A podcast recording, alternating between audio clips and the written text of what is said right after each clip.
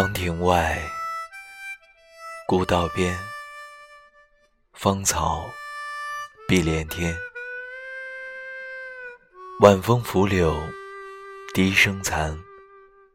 夕阳山外山，天之涯，地之角，知交半零落。人生难得是欢聚，唯有别离多。问君此去几时还？来时莫徘徊。一壶浊酒尽余欢，今宵别梦寒。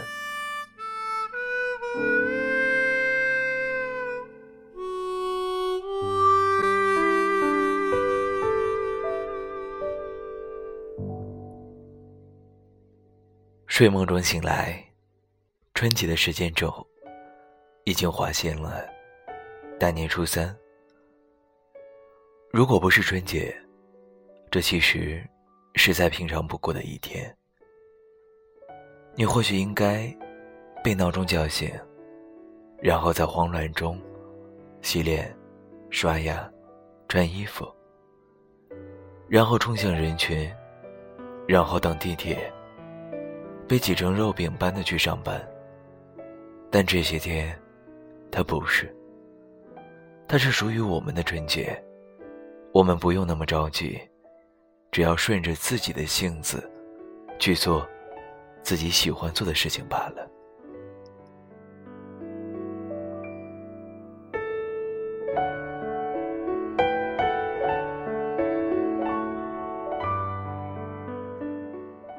我们可以在清晨一直赖在被窝中，等待母亲来叫醒，然后像一个孩子一般。在冬日温暖的阳光里，吃浸着成长岁月味道的早餐。我们可以寻三两好友，聊聊过去一起读过的小学，一起跑过的小巷子。我们在鞭炮和春晚里，感受着团聚的快乐。春节似乎与离别无关，但它却又那么深刻的提醒着我们。团聚之后的离别。每到年末，地铁里面，无数人拖着行李箱离开这个城市的时候，总会有一种莫大的失落感。不回家过年的自己，似乎与这些原原来素不相识的陌生人，有一场盛大的离别。大家从北京回到五湖四海。这个城市多少会显得有些落寞。当一切变空的时候，心中也会有一种孤独感。春节是一场与故乡的团聚，也是一场与自己奋斗城市的离别。在春节人流的迁徙中，回家的人和不回家的人，也有了一种不可名状的感觉。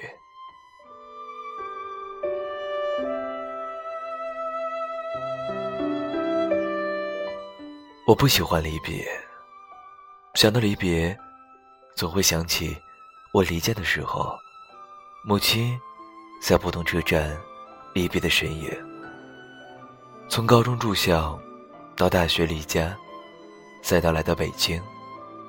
每一次离开家，母亲总会在车站看着我上车，然后一个人站在那里，身影。慢慢变小，直到消失在泪光中。在无数次的离别里，母亲也从正当青年，逐渐变得衰老。我自己从未敢想，母亲送自己儿子离开时的心情。但是回想起龙应台所说的那一句，我慢慢的、慢慢的了解到。所谓父女母子一场，只不过意味着你和他的缘分，就是在今生今世不断的目送他的背影渐行渐远。你站立在小路的这一端，看着他逐渐消失在小路转弯的地方，而且他用背影默默地告诉你：不必追。你总是坦然面对路人的不解，你的歌声沧桑中透着凄凉。你总是为了理想选择去流浪，你总是坦然面对世俗的目光，你总是为了拥有自己的世界，你总是远离亲人，背井离乡。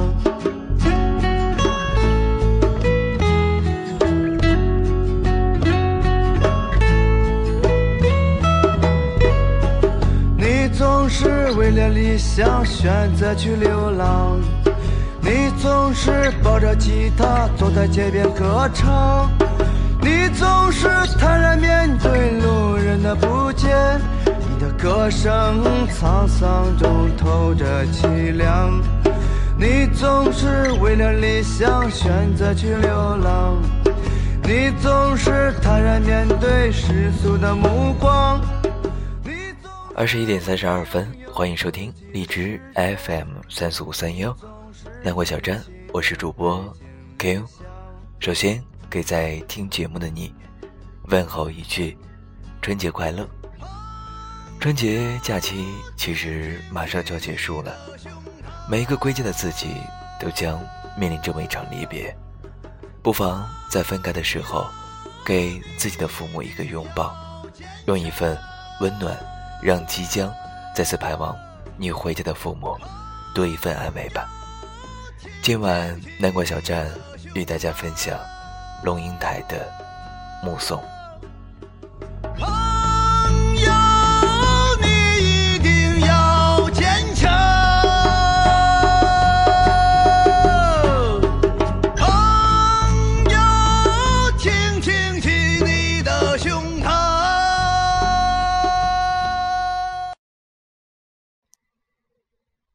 华安上小学的第一天，我和他手牵着手，穿过好几条街，到维达利亚小学。九月初，家家户户院子里的苹果和梨树都缀满了拳头大小的果子。树芽因为负重而沉沉下坠，跃出了树林，勾到过路行人的头发。很多很多小孩子，在操场上等候上课的第一声铃响。小小的手，却在爸爸的、妈妈的手里，怯怯的眼神，打量着周遭。他们是幼稚园的毕业生，但是，他们还不知道一个定律：一件事情的毕业，永远是另一件事情的开启。铃声一响，顿时人影嘈杂，奔往不同的方向。但是在那么多穿梭纷乱的人群中，我无比清楚地看着自己孩子的背影，就好像在一百个婴儿同时哭声大作的时候，你仍然能够准确地听到自己那一个的位置。华安背着一个五颜六色的书包往前走。但是，他不断的回头，好像穿越一条无边无际的时空长河。他的视线和我凝望的眼神隔框交汇。我看着他瘦小的背影消失在门里。十六岁，他到美国做交换生的一年，我送他到机场。告别的时候，照例拥抱。我的头只能贴到他胸口，好像抱住了长颈鹿的脚。他很明显在勉强忍受母亲的深情。他在长长的行列里等候护照安检，我就站在外面，用眼睛跟着他的背影，一寸一寸的往前挪。终于轮到他，在海关窗口停留片刻。然后拿回护照，闪入一扇门，疏忽不见。我一直在等候，等候他在消失前的回头一瞥，但是他没有，一次都没有。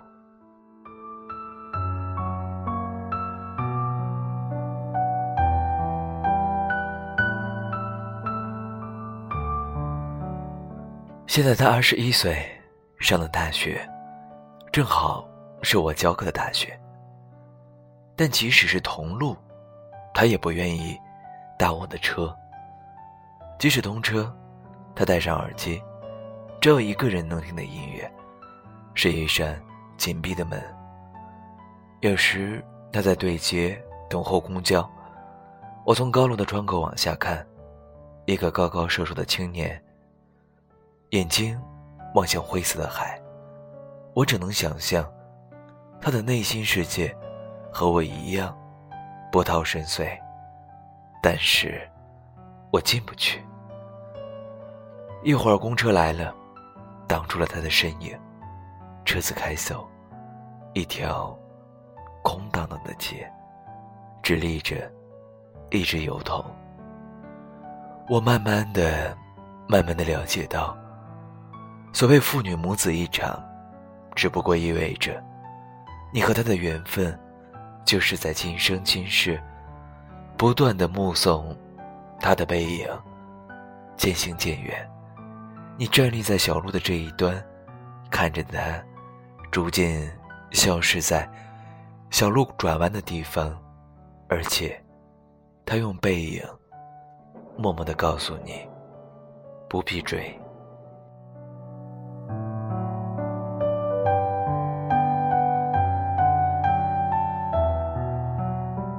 我慢慢的、慢慢的意识到，我的落寞仿佛和另一个背影有关。博士学位读完之后，我回台湾教书。到大学报到的第一天，父亲用他那辆运送饲料的廉价小货车，长途送我。到了，我才发觉，他没有开到大学城门口，而是停在侧门的窄巷边。卸下行李之后，他跑回车内，准备回去。明明启动了引擎，却又摇下车窗，头伸出来说：“女儿，爸爸觉得很对不起你。这种车子，实在不是送大学教授的车子。”我看着他的小货车，小心的倒车。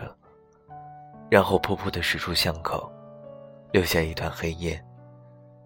直到车子转弯看不见了，我还站在那里，一口皮先旁。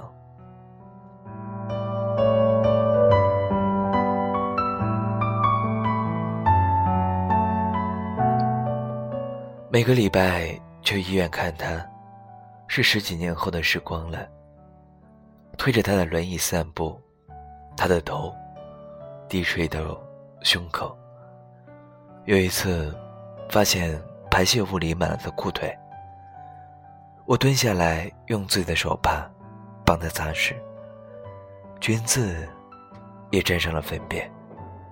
但是我必须就这样赶回台北上班。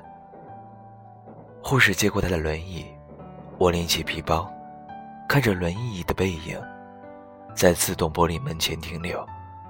然后，没入门后，我总是在暮色沉沉中奔向机场。火葬场的炉门前，棺木是一只巨大而沉重的抽屉，缓缓地往前滑行。没有想到可以站得那么近，距离炉门也不过五公尺。雨丝被风吹斜，飘进长廊里。我裂开雨，淋湿了前额的头发，深深、深深的凝望，希望记得这最后一次的目送。我慢慢的、慢慢的了解到，所谓父女母子一场，只不过意味着，你和他的缘分，就是今生、今世，不断的。在目送他的背影渐行渐远。你站在小路的这一端，看着他逐渐消失在小路转弯的地方，而且他用背影默默的告诉你：不必追。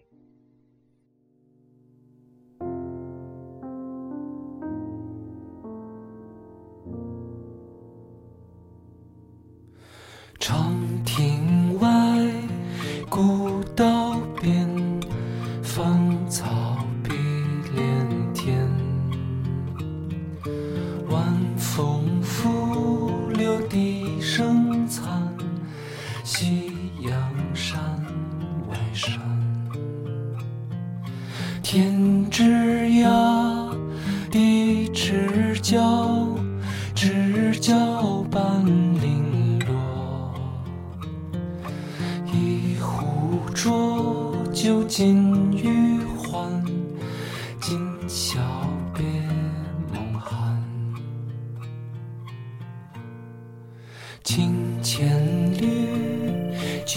一杯，声声离笛催。问君此去几时还？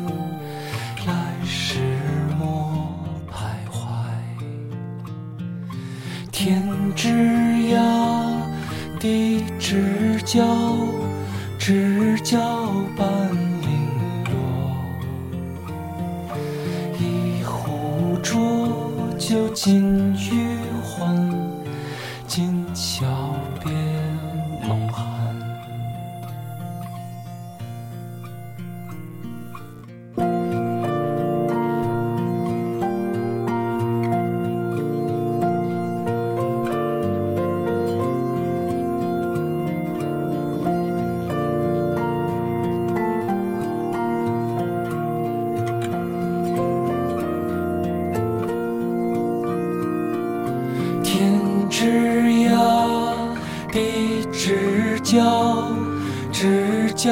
半零落。